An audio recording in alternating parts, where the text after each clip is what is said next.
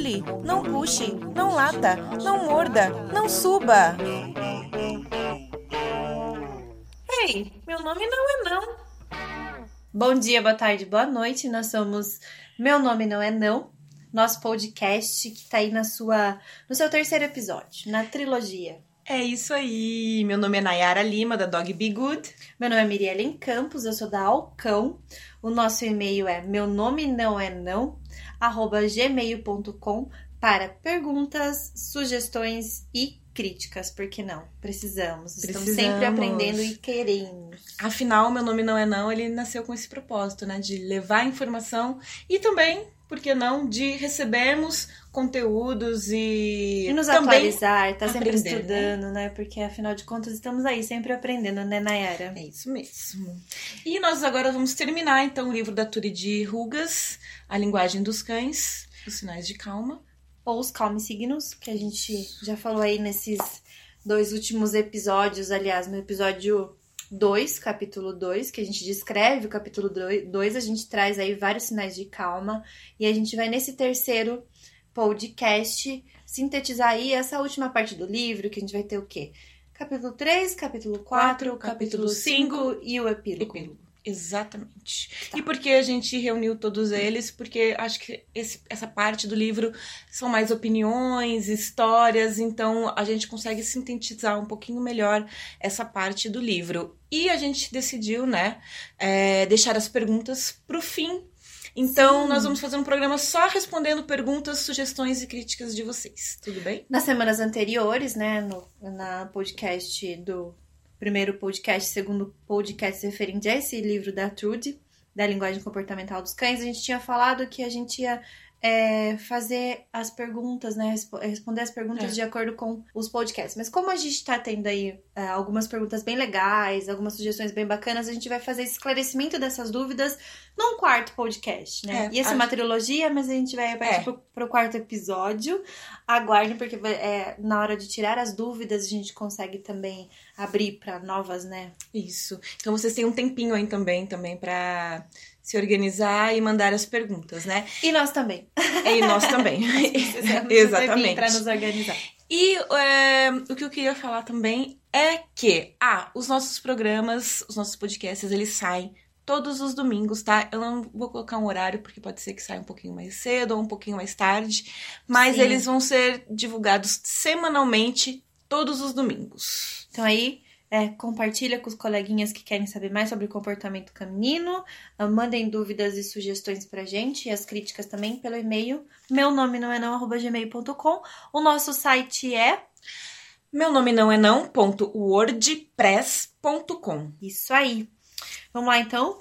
Capítulo 3. Três. Nós temos aí no capítulo 3, a Trude traz cinco histórias mostrando inúmeros calm signos, né? Inúmeros sinais de apaziguamento. E aí a gente escolheu uma história dessas cinco que sintetiza bastante tudo que a gente já falou aí. Quem não viu o capítulo 2, quem não viu o podcast 1, podcast 2, é, vale a pena.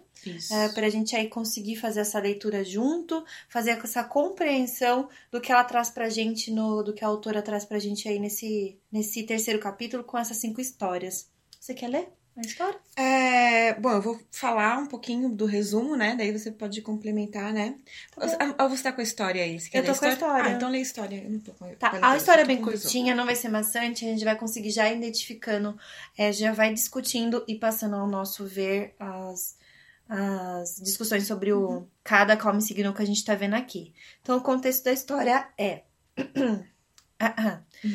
um cliente chegou à minha quinta, ao sítio da Trude, né, ao centro de treinamento dela, com o seu dog do Tibete, recém-adquirido. Inclinando-se sobre o cão e com um tom, com um tom normal, deu-lhe ordem para se sentar. O dog afastou-se e reagiu imediatamente de forma descontrolada, como um psicótico, se me for permitida a expressão, e completamente desligado deste mundo, absolutamente alheios às correções do dono e à dor. A dor não o alcançava. Eu acho que ela fala nesse sentido da dor não alcançava é porque ele deve ter pedido pra ele se sentar de uma forma mais agressiva, foi isso que eu compreendi. Ou estava com um enforcador? É, eles não falam de instrumento, né? Não falam Não. qual instrumento estava sendo utilizado. Mas pode bem ser um enforcador, porque a, a dor não lhe, lhe, alcançava, mesmo sendo usado um enforcador, de repente. É, mesmo sendo usado aquele desconforto físico, é. o cachorro continuava totalmente descontrolado, né? E aí já emitindo total desconforto porque estava extremamente estressado, né? Uhum. E aí a Trude fala ainda aqui que esses mastins, né, que o dog do Tibete, ele é um tipo de mastim. mastim. Ele é um, um, cachorro gigantesco, né, uma raça de, de, um cachorro bem gigantesco, mas é uma raça generosa e que tem um vozeirão. E pode ser mal interpretado. Ah, nessa, nesse nessa parte aqui, eu entendo ela dizendo, né? Uhum. Que é, as pessoas veem cachorros de grandíssimo porte e acham que eles são mais agressivos que os São. de pequeno porte, é. né? Uh, então ela traz assim, ó. Esses mastins, gigantescos e generosos com seu vozeirão, são mal interpretados. E alguém tinha conseguido que este cão se sentisse receoso de estar vivo.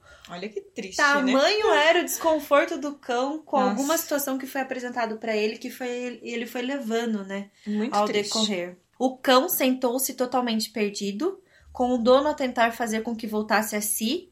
Eu pedi-lhe que deixasse estar Aproximei-me, sentei-me ao lado do mastim, olhando para o mesmo lado que ele, acariciando-lhe. Ela estava olhando para o mesmo lado que ele, ela não estava o encarando. Isso. Ele estava olhando para frente ela sentou do lado dele e continuou olhando para frente. Como nós vimos no capítulo 2, né? É, acho que foi um dos primeiros sinais que a Trude trouxe pra é. gente, né? Aliás, ele fez um, um, sinal já que estar sentado já era é. um desconforto para ele. E também, mas ao mesmo tempo é um sinal de, de, de apaziguamento, né? Sim. E aí ela já foi demonstrando esse sinal de que não estava, né, ali para confrontá-lo, né? Então ela estava acariciando o pescoço dele com suavidade e com movimentos muito lentos. Ao mesmo tempo, bocejava e respirava profundamente. A gente lembra que falou nisso, né, nos sinais de calma, que, a gente, que eram sinais que a gente podia utilizar, né? É. E aí a Trudy foi usando o repertório dela com esse cão. Uh, permanecia ali sentada com ele uns 15 ou 20 minutos, então com, o cão começou a dar sinais de estar a voltar a si, de regressar a este mundo. Parecia desconcertado, confuso, olhava para mim, bocejava e permanecia ali, sentado, imóvel, sem nada que pudesse atemorizá-lo. O cão começou a se sentir confortável. Uhum. Ele começou a se expressar, ele começou né, a bocejar, uhum. emitir sinais de calma, e ele percebeu que a Trude também fazia, então ele foi se sentindo mais tranquilo em relação àquilo. Ele, ele começou a se entender, né, entender a situação. Precisou de algum tempo para estar consciente da situação, então lambeu-me lamber a boca, lembra que a gente uhum. falou? Cachorros que são amistosos, lambem a boca. Isso a gente falou no segundo podcast. Quem não conferiu, confere lá. Lambeu-me, olhou-me para mim, parecia sentir-se seguro. Depois do que aconteceu, o cão adorava-me. Acredito que poderia ter feito qualquer coisa com ele. Tinha plena confiança em mim e não se afastava de mim quando me vinham que quando me vinham ver. Ou seja, né, o cachorro ficou super confortável na presença dela, sentiu segurança com ela. É viraram amigos, né? Acho que boa parte dessas histórias que ela relata, ela, ela conta muito disso, né? Nesse caso específico, ela fala da relação dela com o cão, que acho que pra gente, enquanto é, profissionais da área, é muito importante a gente conhecer, perceber o quanto é possível a gente se aproximar, né, com calma, tranquilidade e conquistando a confiança do cão. Agora, ela, nas várias histórias, ela sempre fala sobre essa forma dos cães, né, de conseguirem se comunicar, de um estar do dono sempre é, ou tutor, né, tá sempre é, muito preocupado e ela tá numa uma outra é... Contrapondo a isso, né? É. Indo mais com calma, mais com segurança, mais com é. tranquilidade. Querendo ver também, né? Ela, ela. Qual é o lado do cão, né? Qual é o lado do cão? Ela nunca. Porque os, às vezes os tutores ficam muito preocupados e daí tensiona a guia, tensiona. E é uma coisa que, a gente, que ela vai trazer um pouquinho mais à frente é. agora, né? Só Sim. que a gente percebe muito bem, a Trude traz no final dessa hum. história, né? É, dizendo que os cães a gente precisa de muito pouco para se ter a confiança, né? A gente precisa de muito pouco para mostrar para o cão que ele tá seguro, que, que ele tá seguro naquela situação em que ele tava se sentindo desconfortável. Então, assim, um cachorro tá descontrolado, o cachorro tá latindo, o cachorro tá... Não tem nada que você faça, xingue, grite, chiu, bater perna que vai resolver. Talvez é. isso até aumente a ansiedade é. do cão. Agora, você demonstrando para ele o seu apaziguamento, a sua calma, a sua segurança, o seu respeito ao espaço dele, Uhum. ele por si vai voltando à sua tranquilidade, à sua forma É. natural, que é de evitar conflitos, né? É. O cão sempre estar para evitar conflitos. E tem uma frase de um chefe índio, John George, que ela coloca nesse final de capítulo, que eu acho uma fofura. Eu vou pedir pra É. Nayara ler. Ah, obrigada.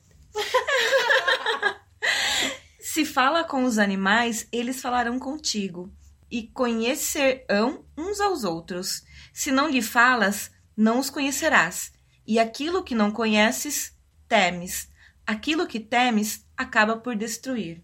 Isso muito tem a ver com a nossa relação com os nossos cães. É. Se não conseguimos nos comunicar, eles não conseguem se comunicar, temos uma relação destruída, né? Isso, na verdade, é- tem a ver com uma relação humana com qualquer ser e espécie, né? Até com, com, com, com nós mesmos, né? Quando a gente desconhece uma cultura, é, né? Existe a A questão gente de- pode a- a- abranger Temer, essa né? frase aí desse, desse chefe índio que ela traz por um aspecto muito maior de vida mesmo, É. né? E é isso que a gente percebe, né? Trabalhar com cães é também mudar a sua vida, a sua percepção de vida. Exatamente. Porque Você eles são mais simples, né? São seres São. mais simples. E você começa a ter que trabalhar, a, a, a trabalhar uma outra linguagem, uma outra forma de ver e lidar com o mundo que é a linguagem deles. E também né? não é uma coisa assim, eu quero que o cachorro sente. É, eu vou pensar no que eu posso É. fazer para que ele se sente. Sente. É. Para que ele se sinta confia- confiante em fazer esse movimento, né? É bem bacana isso que a Trude traz. Tem uma das histórias, só E vou gente- citar, Tá, das histórias, não, das citar. histórias que eu acho muito interessante, que é a história da Pipe, se eu não me engano, acho que é a primeira história. Eu não me lembro se é a história da Pipe ou é a história, uma outra história. Mas é a história de, um, de uma cachorrinha que ela era muito estressada. Ela vivia numa casa que passava um comboio, que eu acho que era um comboio de trem.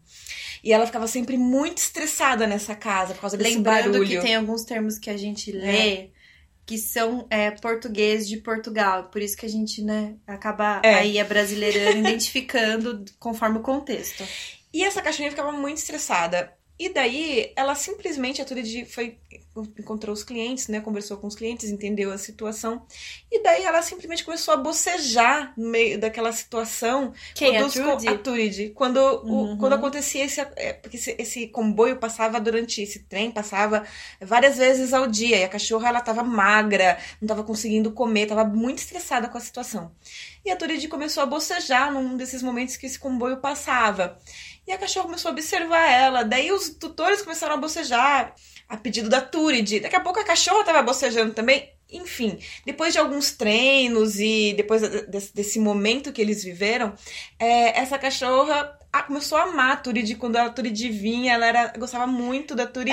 É, é muito disso, assim, E- ó. Eu amo essa pessoa porque ela me entende. Exatamente. Né? Ela tá conseguindo ela- entender o que, eu, quero falar. E É. ela tá falando comigo. E É ela, a cachorra começou a engordar, a comer, melhorou muito. Os tutores ficaram maravilhados com a situação, porque foi realmente uma revolução, uma coisa simples. Você ensinar como o cão, como ele pode tentar se acalmar e mostrar, né? Porque às vezes o cão perde isso, não foi bem socializado ou teve sempre os seus sinais é, sendo Voltando a, é, reprimidos, se- sendo né? reprimidos. Reprimidos. Então, é, agora ela tem a oportunidade de emitir, e como é, é, algumas linguagens elas não são ob- objetivas no sentido de tipo, eu quero comunicar isso. Não, elas simplesmente são. Elas são a vivência do cão. Então, o que ele sente, ele expressa. Então ela aprendeu a expressar isso, né? Aprendeu a se acalmar naquele momento de de estresse. E aí, partindo também ali daquele princípio da história da Vesla, a gente, da Vesla, que foi a, cachorra, né, que iniciou todo esse É. observatório da, dos calma signos, né, dos sinais de calma da Trudy, a gente pode entender também, né, e, e aí fazer um apanhado de que os cães aprendem os calma signos. É. Eles têm deles, eles usam muito, então Uhum. eles aprendem o repertório. Então, assim, a Trudy mostrou pra ela que aquele repertório ela sabia entender, a cachorra entendeu que ela entendia e elas se amaram porque elas se compreendiam. E vale aí pra gente levar pra nossa vida, né? Com os É. nossos cãezinhos, nos comunicar melhor. A gente vai falar um pouquinho agora do, do quarto capítulo. Que é Que o cão gente- estressado. Isso, a gente aí partiu das cinco histórias que a Trudy traz. É. Nessas cinco histórias teve situações de confronto e de estresse, em Uhum. que foi utilizado muitos calm signos. E quem lê o livro vai conseguir identificar eles, Uhum. porque ali no, no segundo capítulo, fazendo um link, aí no segundo capítulo ela descreve muito desses calm signos. E aí, no quarto capítulo, o cão estressado.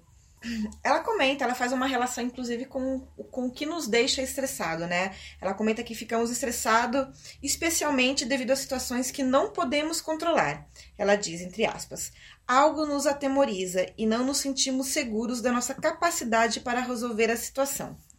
Então, isso acontece com a gente e acontece também com os cães.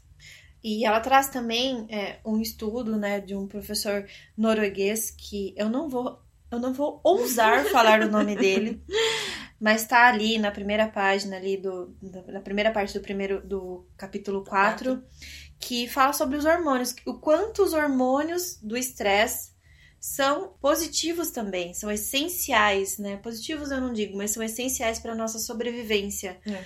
Porque um, os níveis desses hormônios eles podem nos permitir fugir de situações que são perigosas, né? Uhum. Ou mesmo o hormônio do estresse, eu estava lendo uma pesquisa há um tempo, ele é o primeiro hormônio que o nosso cérebro descarrega para o corpo. Por quê? Porque ele é o hormônio da- do alerta, do acorda, né? Do Uhum. vamos fazer o corpo funcionar, né? Então, isso é muito legal também, ela trazer essa, essa visão do estresse não sendo somente só estresse, né? Mas o estresse, ele continua a atuar no corpo durante alguns dias, né?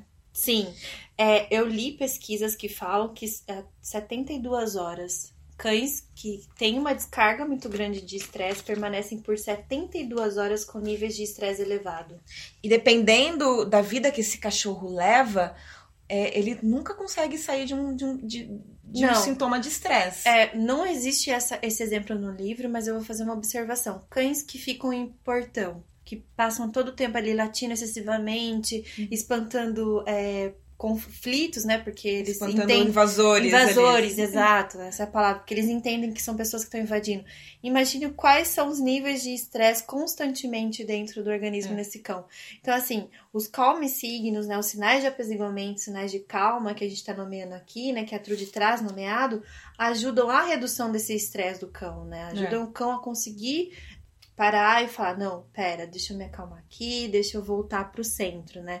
Hum. Além do mais, o estresse, ele vai causar aí, além dos níveis excessivos de hormônio, hormônios do estresse mesmo, aumento de suco gástrico, então É. a gente aí pode desenvolver inúmeros é, problemas Úlceras. veterinários, né? É. que- patologias veterinárias É. que aí nem cabe a gente É. falar, e também Ela- a Trude também é. não traz específico. Ela comenta de, de situações relacionadas a, a humanos, né? Ela fala estresse nos homens, nas pessoas. Que é tem uma do- pesquisa. Que é o do- da pesquisa desse professor. É. Ele estudou exatamente os níveis de estresse em cães e também em humanos. É, ele, eles, eles estudaram em pilotos de avião. Exato. E daí eles falam que os pilotos de aviões que tinham ma- ma- maior quantidade de estresse, eles tinham a tendência a, sei lá, sobreviver, a sobrevivência, né? Porque eles não se colocavam em risco. Porém, é, tinham mais problemas de, de úlceras e de problemas de saúde relacionados a.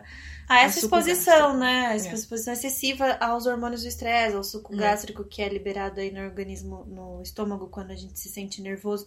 Então, assim, um cão estressado, consequentemente, é um cão com problemas comportamentais. Uma pessoa estressada é, É. um cão estressado. E é. pode ter problemas, como você disse, também é, de saúde, né? Hepáticos, cardíacos, alergias. É, a gente não tá falando somente de, de problemas comportamentais. A gente pode, a gente tá, pode deduzir aqui, de É. acordo com os estudos que a Trudy traz, desse professor norueguês, que eu não vou citar o nome porque eu não consigo falar, que é, cães também podem, cães e humanos, né, podem ter problemas patológicos em relação ao estresse. É, e, e em relação aos, ao comportamento, ela diz que cães podem reagir mais rápido do que quando eles estão muito tempo estressados, eles acabam reagindo de uma velocidade muito maior que um cão que não, não vive é, sob estresse, né? Que é uma forma de autodefesa. E aí a isso. gente pode também entender que um cão que reage mais rápido a uma situação de estresse é um cão que é um pouco mais imprevisível. É. Porque ele não consegue emitir nenhum sinal de apaziguamento antes de acontecer um ataque. Porque ele reage muito mais rápido, Ele né? reage muito. Um cachorro cheirou ele, ele não tem um bocejar, ele É, não tem Porque ele tá um muito balançar estressado. a cauda, porque ele já tá muito estressado, ele já vem de um histórico, né, Hum. É, estresse recorrente, de exposição É. ao estresse, né. Ah, E ela diz também que a agressividade pode ser herdada, mas também pode ser aprendida. eu acredito muito nisso. É. Eu acredito muito que a agressividade pode ser aprendida, mesmo porque cães aprendem a todo momento, né. Ah, ela traz alguns exemplos, né, nesse... Traz um ou dois exemplos em relação a, a situações de cães para autodefesa, né? Uhum. Que, então a gente pode concluir que o estresse é um mecanismo de defesa do organismo vivente, né? O organismo Uhum. que vive tem estresse, mas um organismo que fica muito exposto a ele pode desencadear problemas comportamentais, de agressão Uhum. e também problemas patológicos. patológicos. Então ela fala: cabe a nós a entender os sinais ou ignorar e arcar, com as consequências de ignorar esses sinais de calma quando. Ou não, não só os Exato. sinais de calma, os sinais de estresse e os sinais de calma. É, né? um cão que não que emite sinais de estresse, que não consegue fazer o repertório de sinais de apaziguamento, É. talvez. É. Eu vou abrir um parênteses que ela fala que não basta curar os sintomas, pois assim não chegamos muito longe. Então, assim, o cachorro tá mega estressado e tal, você vai, você vai querer fritar ele naquela situação, não tem como, né? É. Ele não, não vai te dar bola. A gente pega o exemplo que a gente tava falando da história do mastim, do mastim não, né? Do dog do Tibete, que é um tipo de mastim, uma raça de mastim. E não tem como, né? O cachorro É. tá fora do centro dele, né? Tá em É. extrema exposição ao estresse. Você faz, você faz o cão parar de latir por uma coisa que ele tá incomodado. Mas você não faz? conseguiu, você não conseguiu curar, você, você- você curou lá o sintoma, mas você não conseguiu curar o que tá incomodando ele, ele continua Provavelmente ele incomodado. vai latir de novo. Olha a É. importância de você conseguir compreender os sinais de apaziguamento dentro É. de. Vamos falar como profissional de treino de cães, né? Dentro do, do contexto de treino É. de cães. Precisa entender a causa É. para depois tratar o efeito que aquela causa traz, Sim. né? Tratar a causa para depois ver o efeito. Ah, então ela vai trazer algumas perguntas bem assim diretas pra gente, né? Motivos para o cão ficar estressado. Quais os motivos para um cão ficar estressado? Ameaças, violência, Puxões na guia. puxões, correções, isso. Ela fala até, é engraçado, em português, né? Correções com a trela. Trela, né? A trela é a guia, né? É, arrastá-lo, inclusive, né? Exigir demais no treino, exercícios demais aos mais novos. Fome, sede, ah, não ter acesso à parte de brincadeiras que o É. cão já está habituado, né? Já conhece como sendo a área de brincadeira deles. Frio, calor, dor. Ou seja, Doença, patologias, é. né, em geral aí. Muito barulho, solidão. Ah, brincadeiras que aumentam a sua excita- excitabilidade, aquelas Uhum. brincadeiras mais efusivas, é, muito excesso de brincadeira de bolas. Ah, eu vou gastar a energia do meu cachorro, Uhum. vou pegar a bolinha e vou. Impossibilidade de descanso, engraçado que em casas que tem crianças, né? Às vezes as crianças não deixam os cachorros descansarem, principalmente quando são filhotes. É, aquele excesso de brincadeira, o cachorro até foge da criança, né? O cachorro olha pra aquela pessoa ou pra aquela criança até foge dela. E mudanças repentinas, né? Hoje eu, durmo, hoje eu durmo na cama, amanhã eu não durmo mais. Não, não é assim. É gradativamente a gente ensina um outro lugar pro cão estar pra evitar que esse cão esteja estressado. E aí, como a gente pode identificar esse estresse? A gente vai ver que um cão ele mostra hiperatividade, ele é incapaz de ficar tranquilo, de ficar sossegado, de dormir, né? Reage de forma excessiva aos acontecimentos e às situações. Tocou a campainha, sai latindo que nem um doido, né?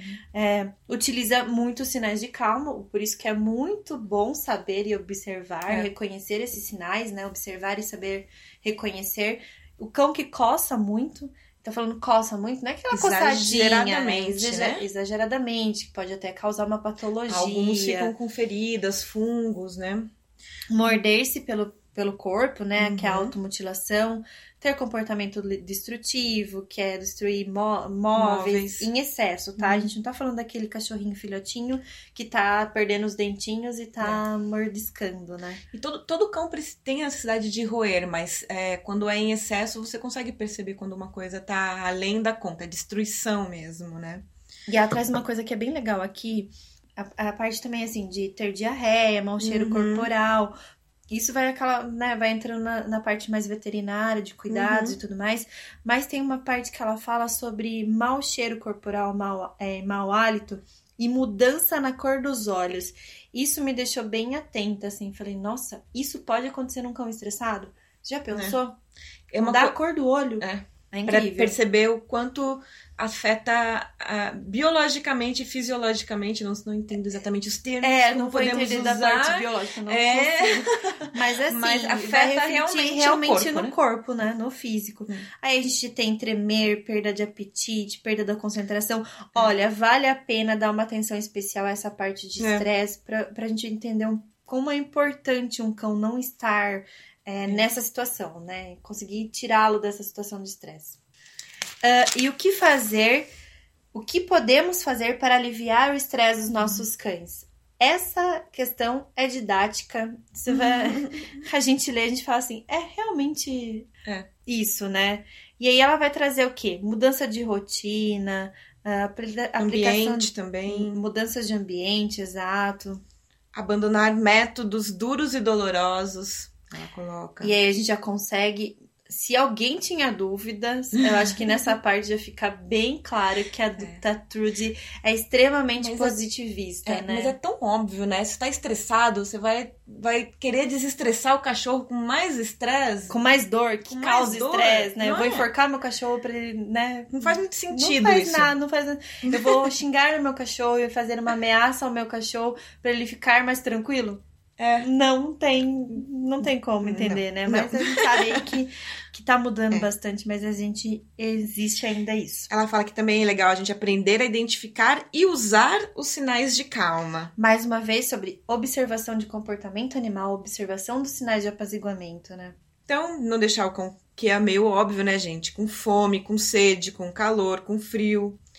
Impedi-lo de fazer suas necessidades é, com frequência, que- com a frequência que ele precisa. Ela fala que, ó, permitir-lhe-vos, não, permitir-lhe-emos fazer parte da matilha, ou seja, deixá-los estar conosco ou alguém da família e gradualmente ensiná-lo a se aceitar a ficar sozinho. Ela traz aqui matilha não no conceito de muitos cães. Para os cães reconhece-nos como matilha, né? Os cães reconhecem a Como família dele família, né? como família humana, né? É. Essa família humana é minha matilha, é isso que ela quer dizer aqui. E ela fala que se o cão precisa ficar sozinho, ele precisa primeiro, a gente precisa primeiro ensiná-lo a ele aceitar a ficar sozinho. Eu acho isso muito interessante, né? E ela fala também sobre a importância é, do contato físico também, né? É, o, o contato físico, é, a- se para nós já nos faz tão bem psicologicamente, para os cães também não é diferente, né? Não é antropomorfizando os cães, Uhum. mas é o contato físico para eles e também é importante eles se sentirem acalentados, Uhum. né? Por isso é importante a escovação, não só para remoção física e Uhum. mecânica de pelos, mas também para né, estar ali. Ah, capítulo 5. Capítulo 5 é último capítulo, em- antes do epílogo, né? Que a gente vai tratar agora aqui nesse terceiro podcast. O capítulo 5 A escolha é sua. é realmente o que a Trude pensa sobre É. educação canina, treino de cães, convivência com cães, observação de cães, trabalho com cães, adestramento de cães, ou o que você quiser nomear em relação a estar com um cachorrinho, É. né? Ela vai falar sobre observação geral de todos os outros temas e uma visão pessoal dela, o que Uhum. ela realmente pensa em reação- em relação a isso. Ela também fala sobre o livro, né? Ela diz que o que deixaria ela feliz com esse livro seria que as pessoas saíssem é, às ruas para observar, observar o que os cães é, fazem para resolver problemas. Ela também espera que as pessoas entendam melhor o próprio cão com este, com a leitura deste livro. Ela fala muito, né, disso, de aumentar essa comunicação para deixar uma relação harmoniosa para ambas as partes, né? Uhum. E uma possibilidade de a gente conseguir é, falar com os nossos cães, né? É, é abranger a comunicação. E ela fala: quando você encontrar o cão, você poderá escolher entre ser ameaçador ou descontraído. Descontraído deve ser ser. Tipo, É. ser, ser o tio legal, né? ser ou ser o dono legal, É. ou ser Ser a pessoa. o né? veterinário legal. É. Então eu gosto de estar com aquela pessoa. E ela fala também uma coisa sobre ameaça, que é não existe motivo para ameaçar seu cão. Realmente, não existe É. motivo, a gente, né?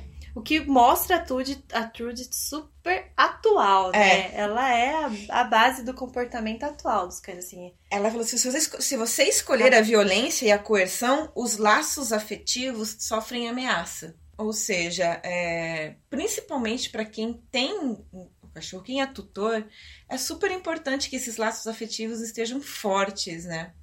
Sim. Então, Muito do que a gente vê em parques, é, onde o cachorro tá sem a guia, sem a trela, como a, Trude fala, é o tutor chamando muitas vezes e o cão não vindo, né? Fulano, fulano, fulano, e o cachorro não vem. Assim, falta comunicação gestual, verbal, comportamental e todo aquele apelo do ambiente, o cachorro realmente não tem comunicação com o tutor, então não vem, né? aí aqui no vizinho, quando o cachorro escapa, ele. Nossa, eu assustei. Nina, vem aqui! Vocês que são donos de Ninas já se identificam. É, nossa, Ou coitada podem da ser Nina. donos de Bob também, se É. identifiquem. Porque, assim, se a gente não tem uma comunicação, não é aumentando gradativamente a agressividade que a comunicação vai acontecer. Ela também fala sobre cães que têm uma especialidade, e eu acho isso tão interessante. É, cães que são mais apaziguadores, mais separadores de, né? Que a gente tava ali falando de cães que separam, né? Um dos come signos é cães que separam é, conflitos. Um cão lambedor, porque tem cão que já vai chegando, que ele é especialista em chegar no ambiente onde tem vários cães e já ir lamber na boca de todo mundo. Né? Que é mostrando ali, eu sou de boa, É. eu tô tranquila. E essa coisa de lamber o focinho é, tem a ver com filhotes, né? Com a mãe que lambe o focinho na hora que chega. É, eu já vi estudos relacionados a isso. É, é- é muito, é muito uma coisa assim, é, materna, É. boa, né? O que a gente relaciona com coisas positivas para os cães, né? E ela também traz o cão como resolutor de conflitos. Assim, o, o cão ele nunca tá para afrontar. Acho que a gente já falou isso no outro Uhum. podcast do capítulo 2, né? O podcast 2 dessa desse livro da Trude, que o cão não está para conflitos. Então ele tá a todo momento tentando resolver situações em que ele não não está habituado. E aí ele mostra todo o seu repertório. E aí a gente vai finalizando aqui com as dicas e os treinos e os conselhos. É. E, sim. Você quer fazer mais algum adendo? Não, eu acho que eu tenho uma parte aqui que é o fim, né? Mesmo, uma mensagem da Turid, mas é, acho que a gente pode falar sobre essa- essas dicas primeiro e depois eu falo sobre essa mensagem Tá. dela final. É, essa, essa última parte aqui, depois é, dessa descrição aí des- do ponto de vista dela do capítulo 5, que aliás tem umas fotos bem bacanas da, da ép- das épocas antigas aí, da quinta da Trudy, que ela fala exatamente em relação a treino, né? São dicas de treinos, né? Então, assim, no geral é humanos não se inclinem sobre seus cães, né? Aham. É, para eles é um sinal totalmente de, de ameaça você estar inclinado sobre o cão. Então, assim, mantenha uma postura ereta, Não acariciar um cão que você não conhece. Exatamente. Esteja ao lado do cão quando for falar com ele, né? Quando for se dirigir a ele, esteja mais na lateral, não de forma fron- frontal. Se você estiver de joelho, mantenha-se também na forma lateral, né? E se você for fazer algum comando, você aí que tá treinando, que você quer tutor ou treinador, não se mantenha é, debruçado sobre o cão. Mantenha erguido, né? né? Ela fala, se for acariciar, né? Se for um cão que gosta de carinho, se for acariciar, acariciar pela frente do cão, né? Que ele possa ver a sua mão, E eu já vi também estudos que falam que você acariciar o peito do o cão. peito, Ao invés de acariciar, sei lá, a costa ou outra coisa cabeça, qualquer. né? E tem uma, uma dica extraordinária que a Trude traz, que é isso aí, em 1997, que é esse livro, que ela fala guias longas. Pra quê? Pra permitir que o cão expresse os comportamentos de apaziguamento, né? Os Sim. sinais de calma, pro cão que está de frente a ele, pro cão que tá chegando, pro, pro humano que tá chegando, pro, pro outro ser que está se aproximando. Então, guias curtas não permite que o cão, primeiro, expresse seus comportamentos naturais, inclusive eles, os comandos, os comportamentos aí de, de sinais de apaziguamento. Acho que é isso. Acho que ela termina dizendo, né, que os cães mudaram a vida dela, especialmente depois que ela descobriu como eles se comunicavam. E no epílogo, ela ainda coloca que se sente uma pessoa privilegiada por poder trabalhar com o que ama e ter tido a chance de ajudar tantas pessoas e seus cães através justamente dessa leitura, esse conhecimento sobre os sinais de calma e apaziguamento.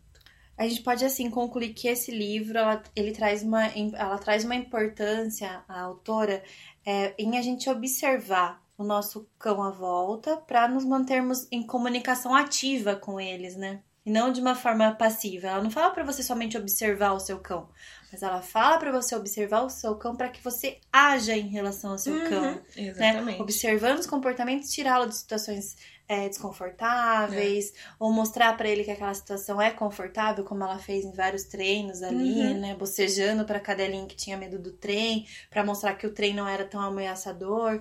Então é, é bem legal mesmo.